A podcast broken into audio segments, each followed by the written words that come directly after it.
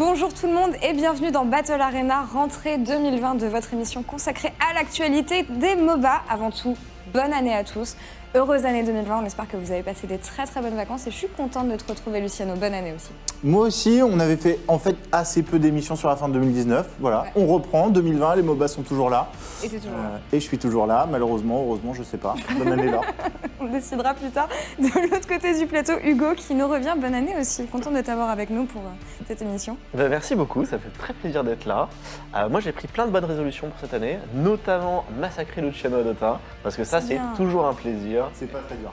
Je, ouais, malheureusement. Ah là là. C'est vrai qu'on n'a jamais eu vraiment l'occasion de parler de ton, euh, ton niveau. Je sais pas, faudra qu'on trouve euh, un moyen de voir, euh, de, de voir ce Non, que ça donne. les actus, c'est bien. Les actus, c'est bien. Et justement, on a de la vraie compétition prévue avec le calendrier de la reprise des compétitions, que ce soit sur League of Legends, que ce soit sur Dota 2, mais aussi l'annonce de TrueSight, le documentaire de Valve pour célébrer les doubles champions du TI OG eSport. On parlera aussi du nouveau champion qui sortira sur League of Legends. Une news un petit peu moins heureuse, euh, l'annonce du décès d'une joueuse euh, de League of Legends justement pendant les vacances de Noël. On reviendra sur ce qui s'est passé. Et enfin, une interview concoctée par notre ami Luciano de Hugo. Mais avant ça, on va tout de suite passer aux news. Première news donc de ce début d'année 2020, on le disait, l'annonce du documentaire True Sight de Valve qui va retracer la deuxième victoire de OG Sport. Luciano, c'est alors ça sort quand? Euh, C'est diffusé quand? Est-ce que ce sera diffusé Alors, en même temps que ouais. on pourra le voir nous Enfin, et- Ce sera diffusé en live sur Twitch comme l'année dernière, euh, depuis Berlin, avec notamment euh, l'équipe OG qui sera, qui sera sur place pour la diffusion. Euh, ce qui est intéressant, c'est que cette année, c'est euh, bah, la deuxième victoire de OG en back-to-back à TI. Et bah, je ne sais pas quel angle va prendre euh, Valve, parce que Valve raconte toujours une histoire, euh, bah, voilà, évidemment des gagnants, évidemment des perdants, mais toujours avec, on va dire, beaucoup d'humour et, et, et il nous montre toujours des, des facettes qu'on n'a pas vues. euh, Le brain mis en place par OG lors de P- enfin, contre PSG lors de TI8, et- etc., etc. On a déjà eu un petit trailer qui voilà, nous fait penser qu'une fois de plus, c'est du bon OG avec Team Liquid qui dit il nous court dessus, qu'est-ce qu'on peut faire, littéralement, euh, qui, arrive dans le trailer? Donc, on, sait déjà que ça va être incroyable. Euh, L'année dernière, ils avaient laissé, par exemple, des insultes oui, j'ai euh, dans, de, de la part de Seb, notamment. Euh, Donc, pour les petits Français, c'était marrant. Beaucoup d'insultes. Euh, mais voilà, Oui, c'est aussi ça la compétition. français et c'est un, documentaire euh, qui, enfin, qui a- comment dire, publié. euh, Voilà. C'est en anglais quoi. donc C'est en anglais, ils avaient et du coup, ils avaient laissé les insultes en français. Ils, ils les avaient pas traduites, évidemment, mais Ah, C'était super. Oui, pour nous, c'était euh, voilà, c'était particulièrement Et les insultes en chinois aussi, il y avait plein d'insultes en chinois Ouais. que du coup on comprend moins bien, mais que voilà, les gens ont fini par dire au fait, il n'y a pas que Seb. Voilà, c'est ça. Donc euh, non, c'était, enfin, on- a extrêmement hâte, euh, surtout que, voilà, comme je l'ai dit, c'est l'histoire du double vainqueur. euh, et ça va être, ça va être fou quoi. Et en plus, c'est potentiellement la reprise de OG parce que OG a toujours pas repris, donc ça va être vraiment le moment où on va les revoir. L'année dernière, c'était exactement pareil. hein, on les avait revus pour la première fois à Strousite et voilà, on les avait vus euh, heureux. euh, donc, euh, donc on a très très hâte de voir ça. Alors moi j'ai plusieurs questions. Déjà, pourquoi à Berlin? Où c'était l'an dernier? Est-ce que c'est à Berlin aussi? Non, c'était à Copenhague. Ok, donc où est-ce qu'ils- Euh, pour- en fonction de quoi ils alors, choisissent euh, C'est une très bonne question. Euh, l'année dernière, en fait, moi, j'étais persuadé que l'année dernière, il l'avait fait à Copenhague parce que c'est la ville de Notail. Et donc, je m'attendais beaucoup à ce que cette année soit à Paris aurait parce été que c'était génial. un peu le TI de Seb. Bon, malheureusement, c'est pas à Paris. Mhm. Pourquoi à Berlin? J'ai pas trop d'explications, honnêtement. Il y a le Major en Allemagne en même temps, mais c'est même pas la même ville, donc C'est à euh, Leipzig. c'est à l'autre bout. Ouais. bon, euh, Peut-être c'est qu'en termes d'orga, ouais, c'était plus facile euh, Ouais, de je, ce côté-là. pas du tout. ouais. Et moi, deuxième question, du coup, alors, ce qui m'avait paru spectaculaire avec le True Sight de l'an dernier avec OG, c'est justement bon, enfin, l'histoire d'OG dont on a parlé des milliards de fois dans cette émission, et le fait que ça, ça rendait vraiment honneur, enfin, le, le documentaire rendait vraiment honneur à l'intensité de leur parcours. Ici, on en avait parlé, Luciano, je vais pas dire que leur victoire était attendue sur ce deuxième TI, mais d'une certaine manière, j'ai pas l'impression que les gens étaient plus surpris. Donc, quelles sont tes attentes, Hugo, sur ce, euh, sur ce True Où est-ce que tu, on va voir de l'intensité selon toi et Ben, une Quelle histoire on raconte? C'est une très très bonne, très très bonne question parce que pour moi, c'est la, la finale de TI la plus bizarre qu'on ait jamais vue. Ouais. Elle était facile, mais vraiment trop facile. On a vu Team Liquid qui, qui- qui s'est complètement effondré. Euh, on se rappelle, il y avait Mind Control qui est de Liquid qui, qui a passé, mais je pense, la pire journée de sa vie. C'était horrible. Donc moi, je m'attends à voir ça, en fait, à voir Liquid déconfit, mais je pense pas qu'ils puissent faire vraiment une histoire avec juste ça. Il manque quelque chose d'autre.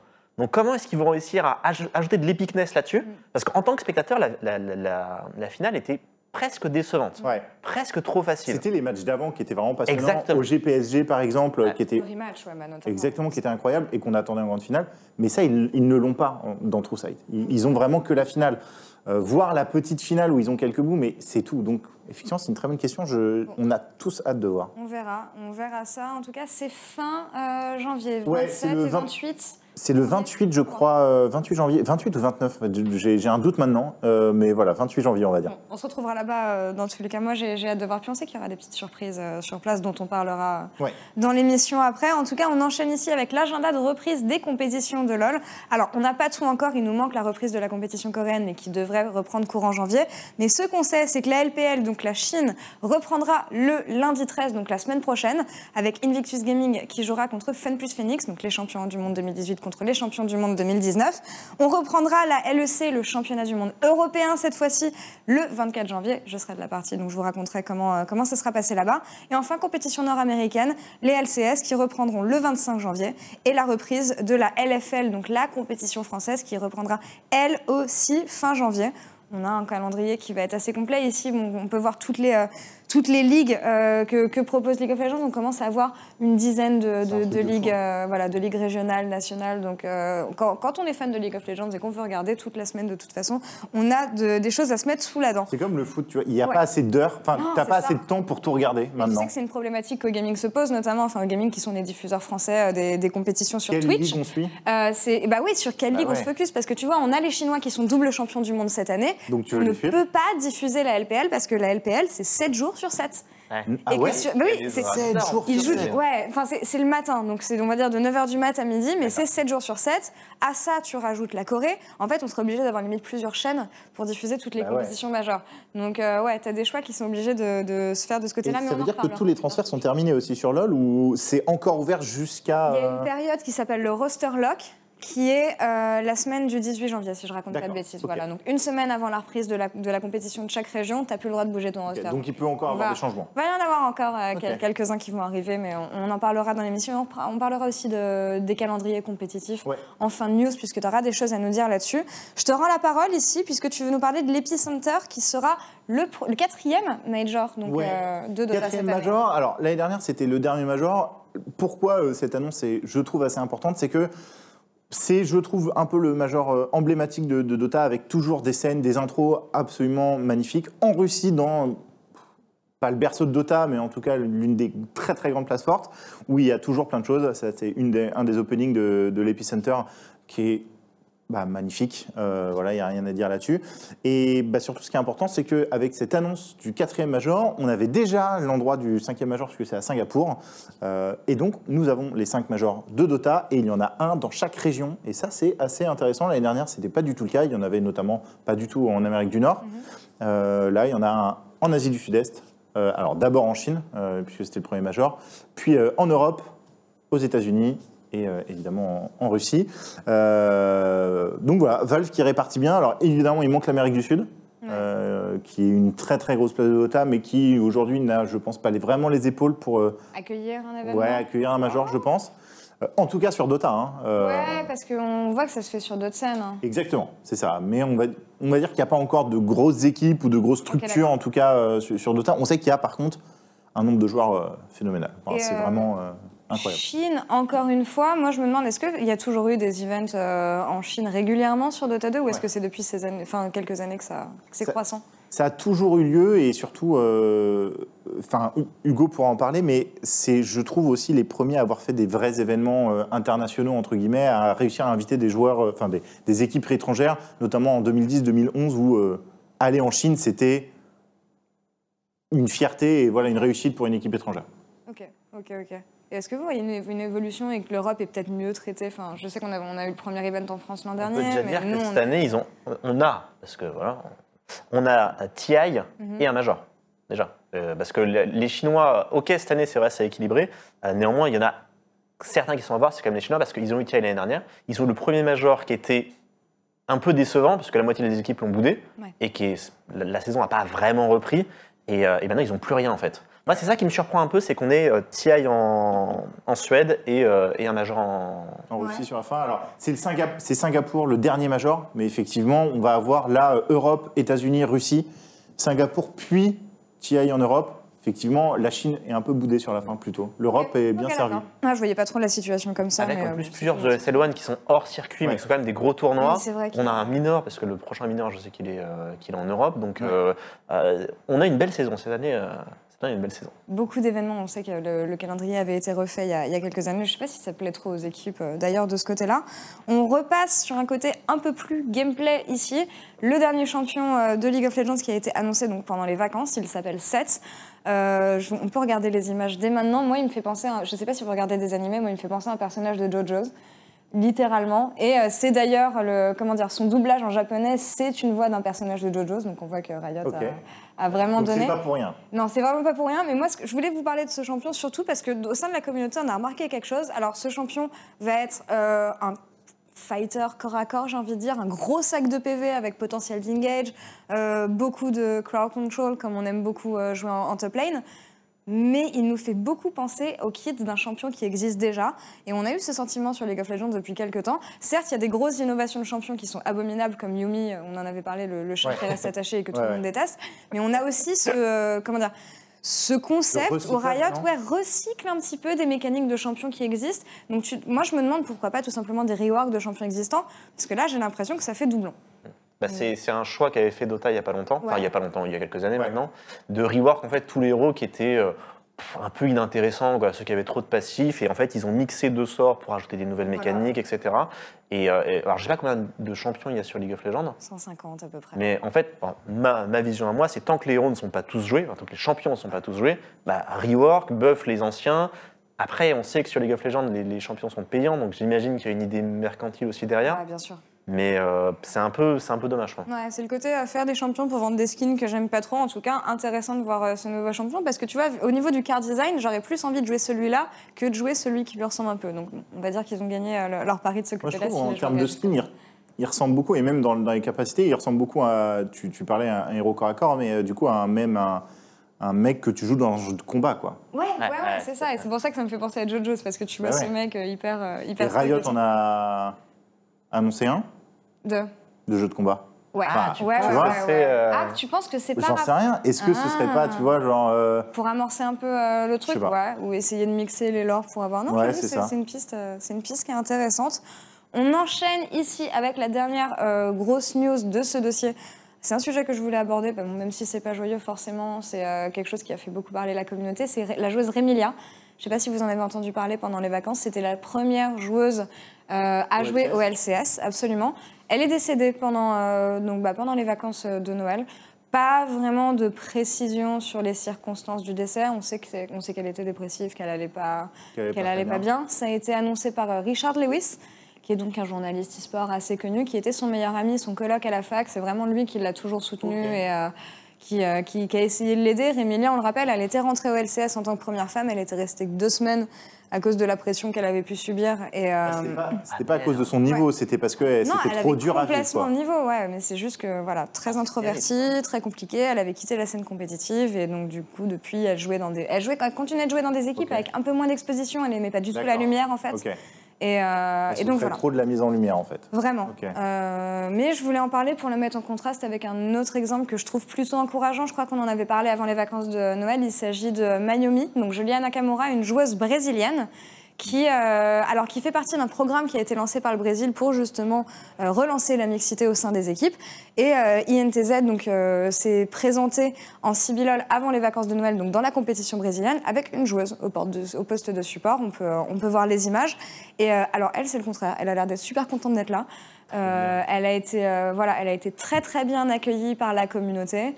Euh, puis, euh, enfin, elle, dé- elle démonte tout le monde, quoi. Donc en fait, à Ah partir ouais de ce moment-là, ouais, elle, est vraiment super Ah, forte. ça, c'est cool. Et, euh, et le Brésil, c'est la vraiment première région compétitive à avoir des femmes au sein des équipes, euh, puisque l'équipe INTZ a deux filles dans son équipe. C'est vrai Donc ouais, ouais C'est euh, c'est super cool. Et en fait, ils les ont Ça, entraînées cool. pendant un an, et euh, là, ça fait un an, ils ont estimé qu'elles étaient prêtes, et elles ont fait leur début sur la scène compétitive. Et du coup, je vais vous demander, bah, c'est le- le- l'e-sport au féminin sur Dota, c'est quelque chose qui se connaît pas vraiment au sein des équipes. pas. Ça ouais. On a eu pas. Une toute petite cour d'histoire, je me rappelle en Chine avec Ouais. une joueuse, mais finalement c'était plus un coup médiatique qu'autre chose. Ouais, c'est le Je trouve que c'est très décevant parce que l'e-sport, pour moi, c'était un peu, c'était une des promesses de dire, on n'a plus la barrière du corps, de dire, voilà, t'es un homme, tu cours plus vite, t'as plus de, de muscles, je sais pas trop quoi. Euh, là, non, tout le monde est à armes égales, et c'est ça qui était stylé. Et en fait, cette promesse n'a pas été tenue du tout, Ouais. pour plein de raisons. Je pense qu'on va pas rentrer dans- trop dans les détails, mais notamment parce que la communauté ne supporte pas forcément toujours les, joueuses. Quoi. Ouais, L'accueil est euh, compliqué parfois. Donc moi, je trouve que c'est une super nouvelle. Je suis très Ouais. content que t'en parles. Je trouve ça génial. Ouais, bah, j'espère que ça, que ça en ça sur Dota, en fait. Bah, Et, malheureusement, euh, on- enfin, ça me paraît difficile et il y a quelques. Il y avait une coach notamment, euh, il y a un an ou deux, qui Oui, était coach d'une très grosse équipe. euh, C'est la coach de. Complexity, ouais. Ouais, c'est ça. Et euh, alors, je sais pas trop si elle continue. J'imagine que oui. Elle a continué, je crois qu'elle fait un break là. Ok. Ok. Parce qu'elle a été chez Vega, elle a fait TNC, Oui, c'est ça. Complexity et Vega. Ok. Ce qui est, ce qui est pas mal, hein. Mais, c'est pareil, elle, en- moi j'en ai, je l'ai parlé plusieurs fois parce qu'elle était coach d'une d'une équipe que j'aime beaucoup. Et, euh, et, et elle, elle en prenait plein la, plein la tronche, quoi. Enfin. Ah ouais. C'est terrible. euh. Parce qu'en tant que coach, en plus, tu apparais parfois à l'antenne, donc tu es derrière tes joueurs. Et là, enfin, c'était Ouais, bon, infernal, quoi. On les connaît sur On les Internet, connaît. de toute façon. C'est c'est petits plaisantins, en tout cas. Ouais, je, trouve, Julia, je trouve ça trop bien et j'aimerais trop avoir ça sur Dota. Bah là, ouais, elle a, elle, a, elle a beaucoup de soutien, vraiment, les, les, les gens la kiffent grave, donc on verra ce que ça donne pour elle euh, cette année, mais ça a l'air d'être une aventure qui est bien partie. On engage ici cette dernière news. Luciano, je te confie les rênes pendant Ouais. les, les 3-4 prochaines minutes. Tu veux nous parler de TI TI, euh, TI10, dixième édition, qui a été annoncée. Alors, enfin, on, savait évidemment que TI10 arrivait, on savait que c'était à Stockholm, mais on n'avait pas les dates puisque Valve communique toujours très tardivement ces dates, notamment pour l'achat de billets. Euh, et c'est toujours un problème en organisation. Alors moi je le sais puisque à chaque fois j'organise le suivi français de la compétition. C'est toujours un enfer. C'est toujours un enfer d'avoir les dates euh, à la fin. Et là, on les a, euh, bah, je pense pour la première fois, on les a très très rapidement. Euh, vous les voyez euh, à l'antenne. Et alors du coup, je suis allé essayer de chercher quand est-ce qu'étaient les annonces de dates pour les autres TI. Parce que je me suis dit, mais attends, moi je, je me souviens pas avoir eu des dates aussi rapidement, à part pour T1, où en fait T1 avait été annoncé très tôt, puisque euh, c'était euh, l'annonce de Dota 2, et donc euh, à la Gamescom, etc. ils n'avaient pas pu rester cachés longtemps. Et donc, TI8, euh, alors j'ai pas fait tous les TI non plus, hein, je me suis basé à partir de TI8. TI8 avait été annoncé euh, mi-mars, et TI9 avait été annoncé euh, fin avril. Ok. Fin avril. Fin avril pour TI9 à Shanghai. Incroyable, quoi. euh, Tu es européen, tu veux prévoir ton voyage en Chine Mais c'est ça. T'es au courant fin avril déjà presque limite niveau visa et tout. Donc Bah, exactement. vraiment, Enfin, c'est- c'est c'est terrible. Euh, donc là, ils s'y ont pris bien à l'avance. Euh, donc c'est à Stockholm. Euh, et je trouve ça fou puisque c'est pareil pour les majors. Euh, je m'étais un peu renseigné pour quand est-ce qu'on avait eu les 5 majors. hein. On, on a parlé de l'Epicenter qui nous donnait les 5 majors. Euh, L'année dernière, le dernier major avait été annoncé en mars pour un major qui se tenait en mai. Donc là, c'est pareil. Valve, finalement, arrive à structurer un peu son écosystème. Et c'est là où je voulais arriver, puisque, euh, alors, TI10 va évidemment être absolument incroyable, notamment parce que c'est le dixième, c'est l'anniversaire de Dota. Euh, donc, je sais qu'on en avait parlé Ouais, déjà. On a les mêmes euh, problématiques, nous. Enfin, exactement, parce que les Worlds de LoL, ça va être pareil. Ça va être le dixième. ouais. Donc euh, ça va être une année assez folle pour euh, les finales de MOBA et pour les MOBA, on va voir ce que on va voir qui va gagner. Alors moi je mets déjà un peu malheureusement un pièce sur Riot parce que je sais que Val est pas forcément euh, Le problème, extra- c'est que ça va être en Chine, là, en plus, cette année. Donc, je peux te dire qu'ils vont Bon, faire je vais- n'importe quoi. Je mets peut-être ma pièce sur. euh, sur Euh, ouais, ça se joue à Stockholm. Bon, on va voir. J'ai très très hâte. On sait, alors moi je sais en plus que TI10 s'appelle TI10 Anniversary dans les codes de Valve et dans la manière dont ils discutent du projet. Donc c'est que euh, ils vont faire quelque chose, à voir quoi. hein. J'ai très hâte.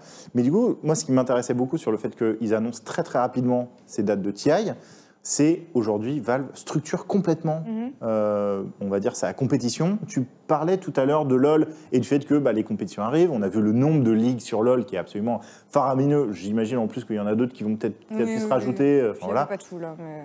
Ouais, en plus, tu as les sous-ligues. Ouais. euh, voilà, c'est Une arborescence euh, vraiment complète. Exactement. Euh, et moi, je suis. Enfin, je, je sais. je- Valve a, eu- a mis beaucoup de temps à savoir où ils allaient en Mhm. termes de structure. Et aujourd'hui, ça y est, on sait que chaque année, il y aura cinq majors, il y aura cinq minors. Ils ont changé quelques petits détails à gauche à droite, notamment la manière de, se- de- de se qualifier, etc. Mais ça y est, on est sur cinq majors, cinq minors et un TI à la fin. Euh, c'est inédit puisque typiquement CSGO qui est opéré par Valve aussi fait complètement différemment, même s'il y a des majors. Il n'y a toujours pas de TI à, à la fin. Alors Valve, s'il vous plaît, faites un TI Ah, c'est- pour CS, parce que vraiment, enfin, c'est le jeu e-sport. Ça me paraît ridicule qu'il n'y en ait pas, mais bon, pour le moment, il n'y en a pas. Euh, moi, je voulais te faire réagir l'or parce qu'on est sur, je trouve, deux systèmes un peu opposés. Mhm. Avec LoL sur des ligues très fermées qui amènent petit à petit euh, à la finale. Et là, bah, cinq grands majors qui sont finalement des mini TI et des points qui permettent de se qualifier pour la fin, mais du coup qui est quand même de manière générale internationaux. C'est-à-dire Ouais. que c'est pas du tout local.